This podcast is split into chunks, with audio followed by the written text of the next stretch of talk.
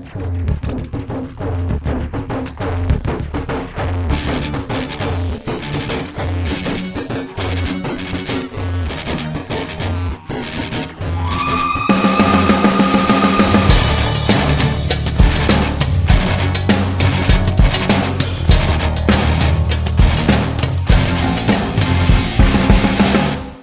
Produit avec le soutien de la MDJS. Bienvenue à tous euh, dans Icône, le nouveau podcast de Radio Maalif. Euh, le concept, vous l'avez compris, c'est de donner la parole aux passionnés pour nous parler des Marocaines et des Marocains qui les ont marqués, et ce qui nous permet de nous promener comme ça à travers une galerie de portraits euh, euh exprimés avec le cœur, une galerie de portraits de, de, gens qui ont compté pour nous. Aujourd'hui, on est avec euh, Abdallah Bakril. Salut Abdallah. Salut. Ça va? Ouais, très bien. Quelle bien. bonne mine et Driss Laraki. Alors, si vous connaissez pas Driss, Driss Laraki, si vous étiez euh, au boulevard, euh, il s'appelait le boulevard des jeunes musiciens euh, vers 2002-2003, c'était lui qui présentait sur scène les groupes. Exactement. Voilà, devant un public taquin qui mettait en avant euh, une, un, manque Ma de chauvitude. un manque de capillarité. Non, mais c'est. c'est- c'est- Dont je ne me moquerai pas, hein, parce que. Là, bah, bien sûr. Du moins solidaire. Solidaire, ouais. Non, c'était c'était super. Driss fait partie de la grande famille euh, du boulevard et, et- et elle est la bienvenue dans ce podcast. Alors, euh, tu veux nous parler de qui, euh, Abdallah Abakril, s'il te plaît, aujourd'hui? Alors, je vais parler de Mohamed Timoumi, Quelle bonne idée.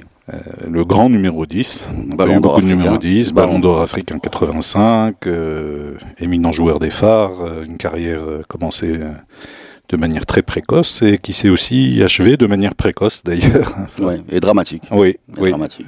dramatique, c'est-à-dire que bon, et, et ça fait partie un petit peu de ces personnages qui ont bah, qui ont marqué l'histoire d'un club au Maroc, mais qui vont aller un petit peu au-delà des rivalités entre clubs, Oui, représenter quand même assez largement euh, une sorte de héros du football marocain pour euh, pour l'ensemble des amateurs de football et les autres d'ailleurs. Alors juste, on va dire deux mots déjà sur Mohamed Timoumi. C'est un, gaucher.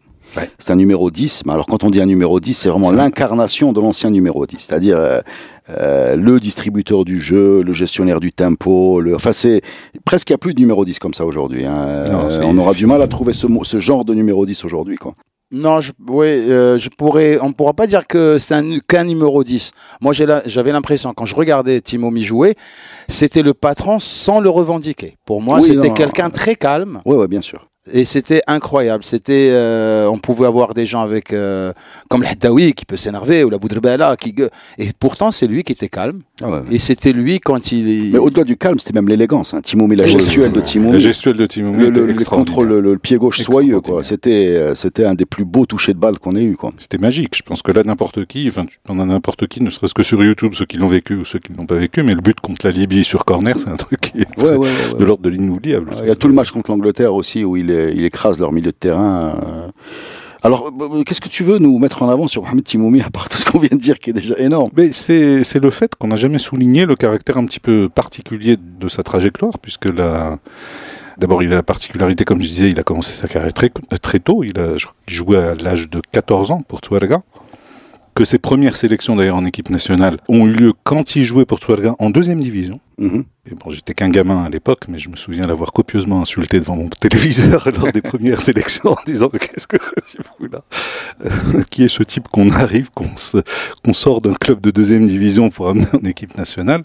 On l'a beaucoup vu en équipe nationale, on l'a beaucoup vu bien sûr pour les phares, puisque les phares à l'époque, dans les années 80, c'était la période de gloire de ce club avec, euh, avec plusieurs titres. Et puis il y a aussi ce côté un petit peu dramatique où on a, où on a quand même du mal à s'expliquer le fait que euh, par exemple, la dernière sélection de Timoumi en équipe nationale, il a 29 ans. Il ne jouera plus du tout après pour l'équipe nationale. C'est en Très tôt. 90. Que C'est très tôt. C'est extrêmement tôt. On va, on va parler de ce- cette dramatique, euh, cette dramatique fin de carrière, mais, mais avant ça, je voudrais quand même raconter une anecdote. Est-ce que vous savez que Mohamed Timoumi, euh, quand il était jeune, jouait au football avec euh, le prince héritier, euh, qui est l'actuel roi Mohamed VI, euh, tous les week-ends. Voilà. C'est un détail intéressant parce que son papa faisait partie de la garde royale et qu'il était euh, Ouais, donc enfin, à Touarega, ils sont voisins. Ouais, ouais, il, il était et, et c'était un très bon footballeur. Et le roi Hassan II avait demandé à, à Cluzo, l'entraîneur euh, des phares et l'entraîneur national, de fabriquer une équipe pour que son fils pu- puisse jouer au foot euh, avec, avec des amis. euh, et il avait fabriqué une équipe de, de, de très bons joueurs, dont Mohamed Timoumi, qui raconte ça aujourd'hui euh, volontiers. Quoi. C'est pour ça qu'il a, il a le toucher royal. Voilà, il a un toucher royal. il a un toucher C'est de fou, balle hein, donc royal. il y, a- il y a une histoire entre, entre Mohamed Timoumi et, et la famille royale qui date de là. Quoi. Oui, qui explique justement le fait qu'on pestait à l'époque quand il était sélectionné en équipe nationale, quand il jouait en deuxième division. Enfin bon, ça- les choses étant liées. Alors Timoumi, c'est aussi, euh, bah, c'est aussi malheureusement ce fameux 9 novembre 1985, voilà, où euh, stade de Moulay Abdallah, euh, match. Euh, hein Mehdi Abdelghani. ah bah tu as son nom, moi je l'ai pas, euh, mais j'étais là, j'étais là et, et, et il se fait euh, bah, casser la cheville, voilà, par un espèce de, de bonhomme qui était là que pour ça, Oui, parce que qui est rentré pour ça. qui est rentré Qui est pour ça rentré et qui est ça. sorti juste après la blessure de blessure. avec un bisou de l'entraîneur Ouais. et énormément de, de projectiles Hmm. euh, dont je ne veux pas vous décrire, y compris des fluides corporels qui sont arrivés sur ce bonhomme-là.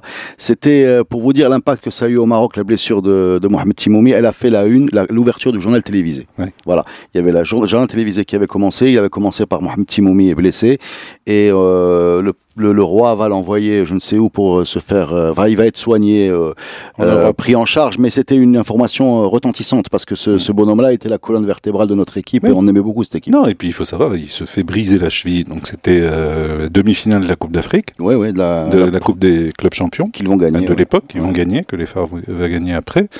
Et c'est à quelques mois de la Coupe du Monde. Mm. C'est-à-dire, on est vraiment dans un, Oui. dans un espèce, le drame, c'est-à-dire, c'est le maître à jouer de cette équipe des phares, mais aussi de l'équipe nationale. C'est le, le- très clairement, bah, le ballon d'or africain, le meilleur joueur qu'on ait à disposition, qui est victime d'un, d'un véritable attentat euh, prémédité de la part des, des- Et en plus, je- il n'a pas été expulsé, le joueur égyptien. Non, non, il est mais à l'époque, euh, c'était pas incroyable. une, euh, ce genre d'agression était rarement. Alors la, la blessure exactement, elle arrive six mois avant la Coupe du Monde et les Marocains commencent à suivre avec passion euh, la récupération de Timoumi, euh, etc., etc., etc. Et euh, il y avait, il y avait, il y avait un côté un peu euh, sacrifice de Mohamed Timoumi qui va effectivement jouer les trois matchs de la Coupe du Monde, les quatre matchs puisqu'on passe en, en huitième de finale dans des conditions euh, de grande douleur Mm. et peut-être qu'ils vont causer justement cette fin de carrière prématurée Exactement. parce qu'il va, il va forcer sur euh, sur son pied. Il va avoir un 9 sur 10 lors du Maroc-Portugal par l'équipe et il aime, bien- il aime expliquer qu'il a eu ce 9 sur 10, la- 9 sur 10 avec un seul pied. Euh, non, parce qu'il il, il- il est adorable quand il te raconte ça. Il, il est, il est génial ce bonhomme. Il te raconte tout ça avec beaucoup de, de simplicité. Et, et, et- et il y a eu cette, cette injustice. On se disait, mais si c'était le, le Timoumi d'avant la blessure, vous auriez vu encore autre chose. Quoi.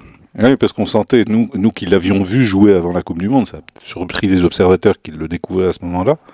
Mais ceux qui l'ont vu jouer avant la Coupe du Monde se rendaient bien compte, il, il était, il était très bon, il n'y a rien à dire, mais que c'était légèrement en dessous de son niveau habituel. Il était légèrement en dessous. Bah, il le dit, et j'ai une citation de lui-même, j'ai fait une interview à pas très longtemps de Mohamed Timoui, qui dit euh, Je n'étais qu'à 70% de mes possibilités en Coupe du Monde. Regarde bien les images, quand j'accélère, je boite un peu. Ouais. Et c'est vrai. Quand Ouais, on ouais, c'est regarde vrai, les- les- c'est vrai. Voilà, donc il, a- et- et il, il- il est contre des, des, des monstres physiques. hein. On parle de l'Angleterre, de voilà, et, et il est euh, à 70% et il sort ses matchs phénoménaux. Quoi. Ouais. Et silencieux, toujours discret, toujours très.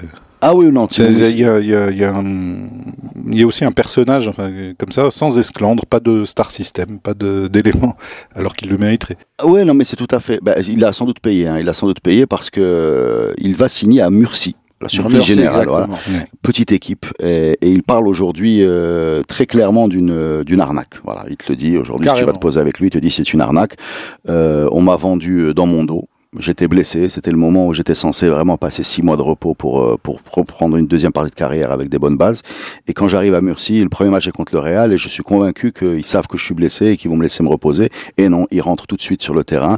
Et euh, pourquoi? Parce que quelque part, des gens se sont euh, remplis les poches sur ce transfert auquel il n'a jamais été assisté. Il, te parle aujourd'hui hein, de cette génération euh, qui a été vendue euh, par des, des gens, euh, enfin pas, pas, pas systématiquement très, euh, très soucieux de leur intérêt sportif et financier. Et ce qui est terrible, Et- c'est et je finit sais à pas si tu l'Ukraine, en souviens, Belgique, quoi. À souviens, l'Ukraine, mais à ouais. cette, à cette époque-là, il y avait des restrictions sur les transferts. Oui. C'est-à-dire que les Ouais. joueurs marocains ne pouvaient pas être transférés à l'étranger avant l'âge de 26 ans. Et c'est à 26 ans précis que Timoumi est bazardé à Murcie. Enfin bon, pour euh, Mais cette, mais cette génération de 86, il n'y a aucun joueur, et pourtant euh, de Zaki jusqu'à Khairi et, et tous, personne n'a fait n'a été acheté dans un ou n'a joué dans un très grand club. Euh, quand on regarde, ils sont partis dans des clubs de seconde zone en général. Oui, oui, mais mais il y a plusieurs choses pour expliquer ça. Il y a, il y a effectivement ce que dit Abdullah, c'est-à-dire la restriction sur les étrangers, où en général l'étranger devait euh, être une certitude pour le.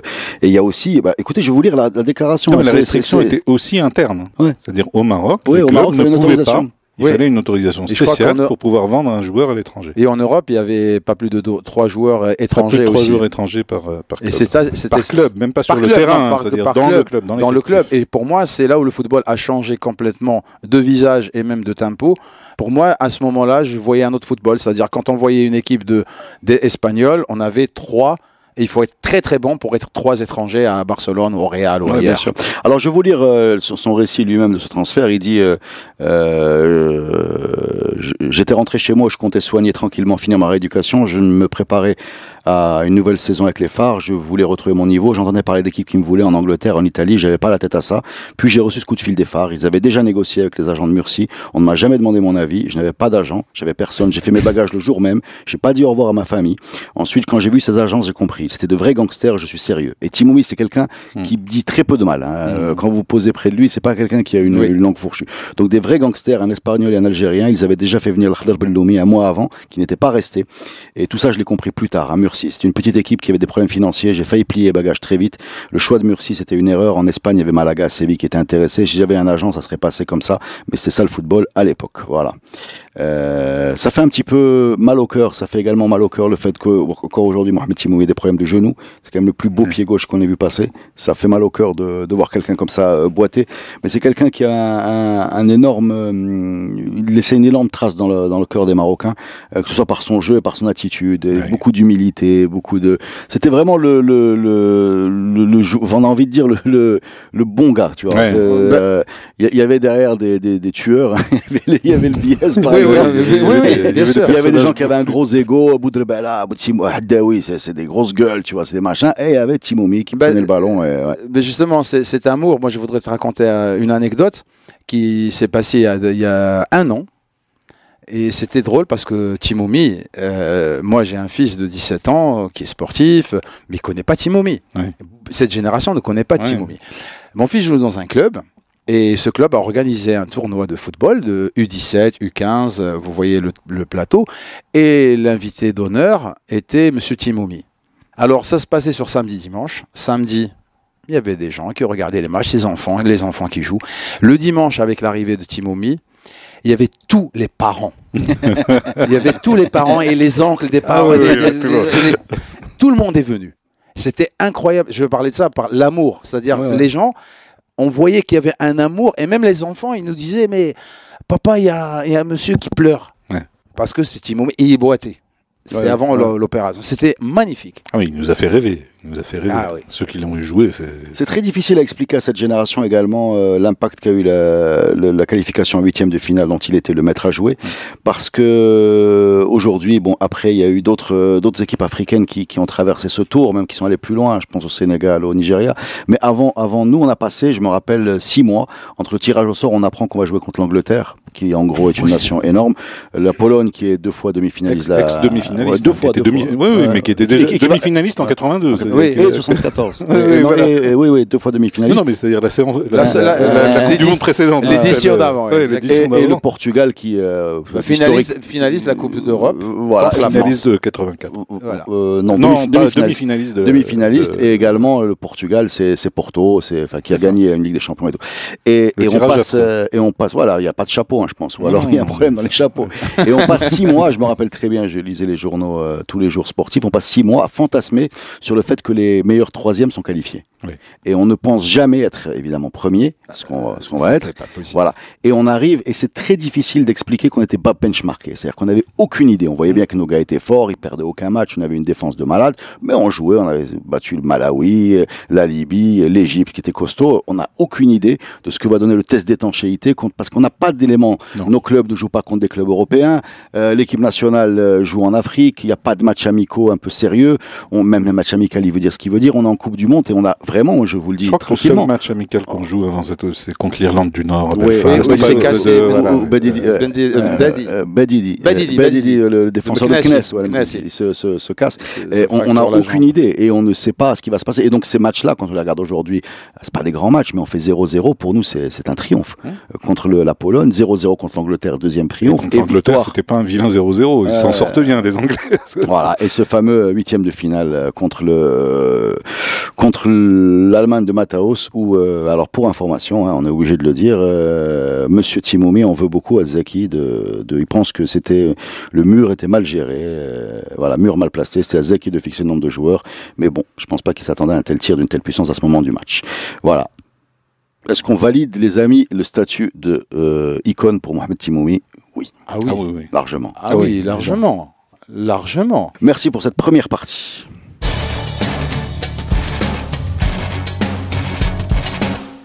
Alors, Dressahaki, tu es venu nous parler de qui, s'il te plaît?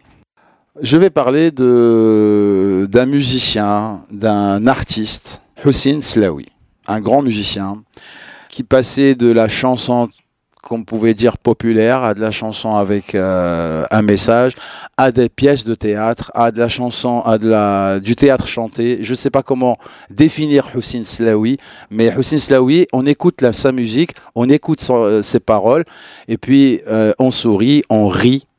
Parfois on rit, et puis On danse aussi. on danse, bien sûr, et Ouais. surtout, euh, c'est un ensemble de scénettes qui nous renvoient à la vie Quotidienne de son Quotidienne. Ouais, Il est né en 1921, juste pour le situer en- dans l'époque. né, né. Oui, né en Ah, 1921. Je crois qu'il est mort. Non, non, il est né en 1921, il est mort en 1951. Donc on parle vraiment de la première moitié du XXe siècle.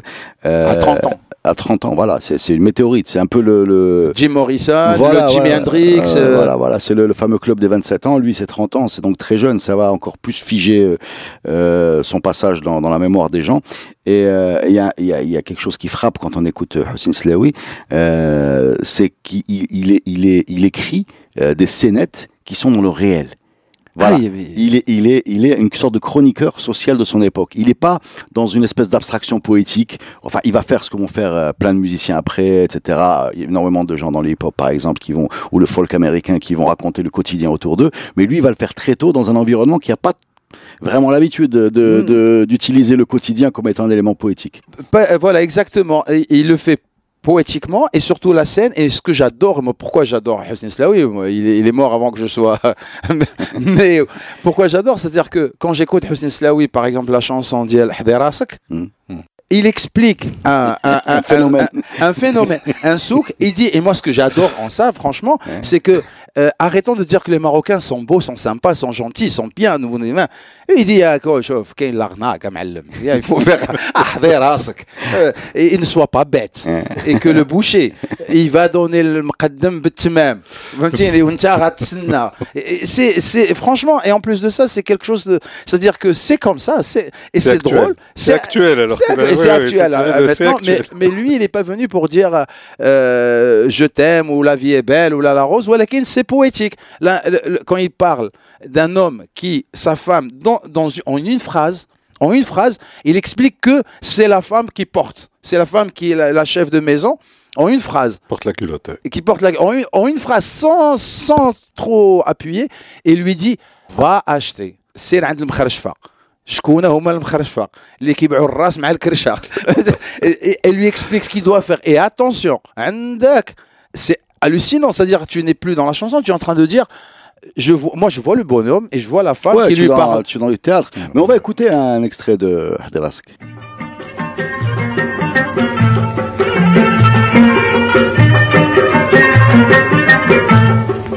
حضي راسك لا يفوز بيك يا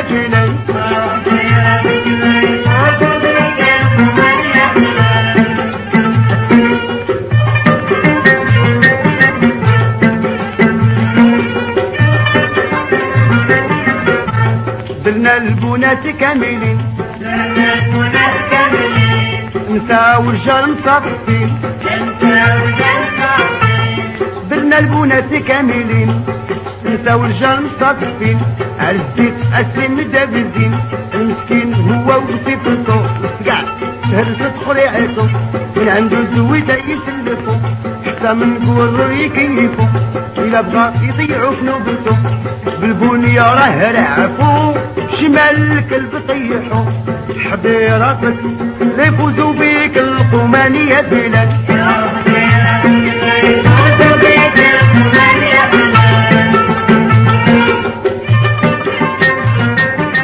Voilà.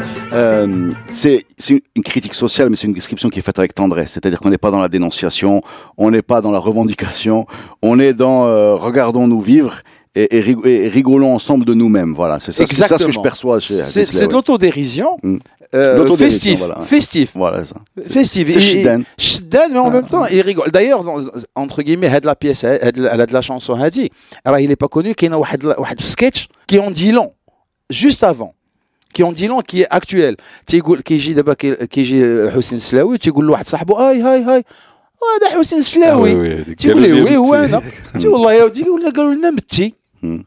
tu es mort قال لهم لا صاحبي وانا باقي je suis vivant قال لي لا لا لا اللي قالها ما يكذبش Absurde. c'est-à-dire la C'est rumeur absurde. la rumeur elle est plus forte que la réalité on parle des années 30. Mm. Ce qui est drôle, hein, puisque tu parles de, de l'idée de, de, cette, cette, cette affaire d'une fausse mort, tous les grands musiciens marocains ou même maghrébins ont chanté sur les rumeurs de leur mort qui... Euh, mm, euh Exactement. Il y a eu des, des histoires comme ça et qu'il a été obligé de démentir euh, en, en allant à la... Ça, ça fait... Apparemment, il y a un truc chez nous euh, où... où euh.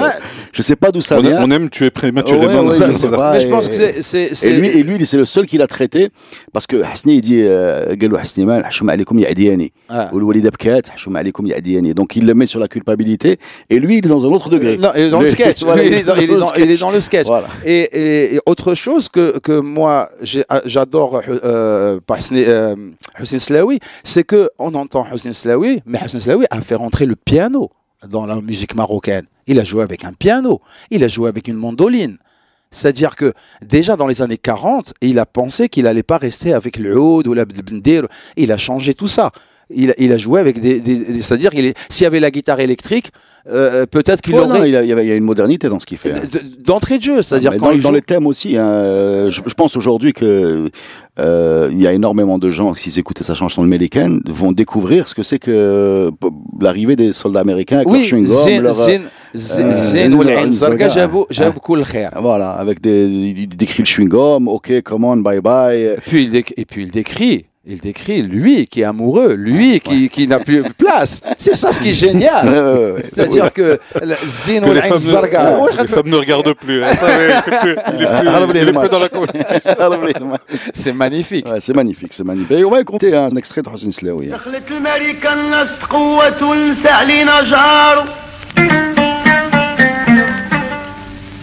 من العزايزات داروا نقاب على سوين قوم ساروا المجوجات داروا سباب المجوجات داروا سباب على رجالتهم غابوا الزين والعين الزرقاء جنبكم خير اليوم يمشيو بالفرقة البنات ما تخير شحال منهم معشوقا داروا لها الشان.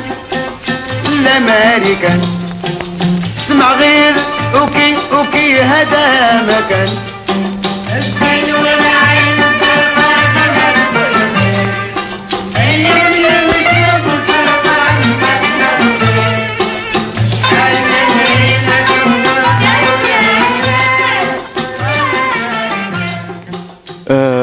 Je, je lis, hein, je lis, parce que je découvre euh, qu'il y a une mort mystérieuse. Hein. On ne sait pas très bien de quoi il est mort. C'est, on parle d'empoisonnement. Enfin, je, je trouve rien de, de très clair. Est-ce que tu as des idées C'est à là-dessus? Paris. euh, Écoute, sincèrement, je ne sais pas. Je ne sais pas. euh, Si tu as quelque chose à nous dire. euh, Non, je Ouais. n'ai, vraiment. je- la vérité, je, ne veux pas chercher, je veux pas savoir. Pour moi, ça me suffit de savoir qui était, que j'ai adoré. Et puis, je finis juste un truc, c'est que pour moi, ce, ce genre de personnage te pousse à dire euh, c'est marocain, c'est frais, Mhm. et c'est fait en 1940. C'est, ça ce qui est génial. C'est qu'on n'a pas bougé, en fait, ce que tu voulais dire. Comment Après, la Kumakuna, on n'a Là, au contraire, moi c'est frais pour euh, ouais. en 1900. On est en 2020 et j'en parle. Non, non, mais moi, je suis, d'accord avec toi. hein. Quand on écoute la production, euh, la production du XXe siècle, ce bonhomme-là, il a l'air d'un ovni. Ah, c'est un ovni. Il a l'air d'un ovni, il est là, il te Ah, raconte. il est euh, unique. Il hein est unique. Il n'y a Ouais. pas, il y a pas de. ouais, c'est ça, c'est on ça. peut pas le comparer à un autre artiste. C'est-à-dire de ce- son style est, est- est unique. Mm. Il y a eu des reprises, euh, énormément. hein. Il y a beaucoup de chansons qu'on entend qui sont de Hussein Slawi, mais on a oublié que c'était de Hussein Slawi qui sont interprétées par d'autres. Mais il y a, il y pas son pareil. Il a, il a créé un genre euh, à lui tout seul. De- Il y, a- y quelque chose qui est frappant chez Hassan Slaoui quand on, quand on écoute sa musique, on se plonge dans un Maroc euh, sous protectorat avec des références très précises, euh, Amjo, euh, euh, des détails sur la vie quotidienne. Et, c'est frappant de voir que, bon, nous, on n'a pas connu ça, évidemment, on est nés euh, tous après, mais euh, c'est la fonction un peu, euh, j'ai envie de dire, chroniqueur social d'un d'un d'un d'un chanteur qui était complètement assumé et qui, qui, et qui finalement est pas si courante que ça à l'époque. Ouais, c'est pour moi c'est un observateur, c'est un observateur. C'est presque un article écrit mais chanté, tout simplement. Le euh, comment dire, euh, musical. musical exactement c'est un messager non mais c'est un observateur on, on écoute هذا ونشوف كنشوفوا العام البون كنشوفوا الزيت القرعه ديال الزيت آه تيهضر لك على كل حاجه السينيه والبير والمجاريه الكارو. ديال- الكارو بيان سور Mm. اه عرفتي داير الصف دابا داير الاخر داير الصف وهاز قريعه قال لك تا- الثامن كويرو من كيفو. ما حتى واحد تهرس هذه القرعه ديال الزيت ومقطوع. شوف اسكو سي فو تقول هذا يقول لك هذا ماشي معقول كيهضر لنا على أمور. مي سي لا رياليتي داير الصف شاد القرعه ديال الزيت جوج دار بوحده سي سا سكي سي باسي جوج دار بوحده هو شاد القرعه ديال الزيت؟ تهرسات ليه القرعه ديال الزيت. مشى ليه الزيت وقال لك حتى واحد حتى واحد ما عطاها كويرو اللي كيفو على الأقل pour le cas. Bah, on va rester là-dessus. Merci beaucoup les amis. Statut d'icône validé pour Hassan Slaoui largement. Euh, carrière de météorite, euh, mort à 30 ans, regretté. Et des morceaux qui sont tous, euh, qui sont tous incroyables. Allez, allez les écouter. Et les amis, à bientôt pour un nouveau podcast icône. Merci Abdullah. Et merci, Merci. Ben, merci Reda pour l'invitation et merci de m'avoir fait rencontrer c'est Abdullah. J'ai adoré. Merci. plaisir, merci.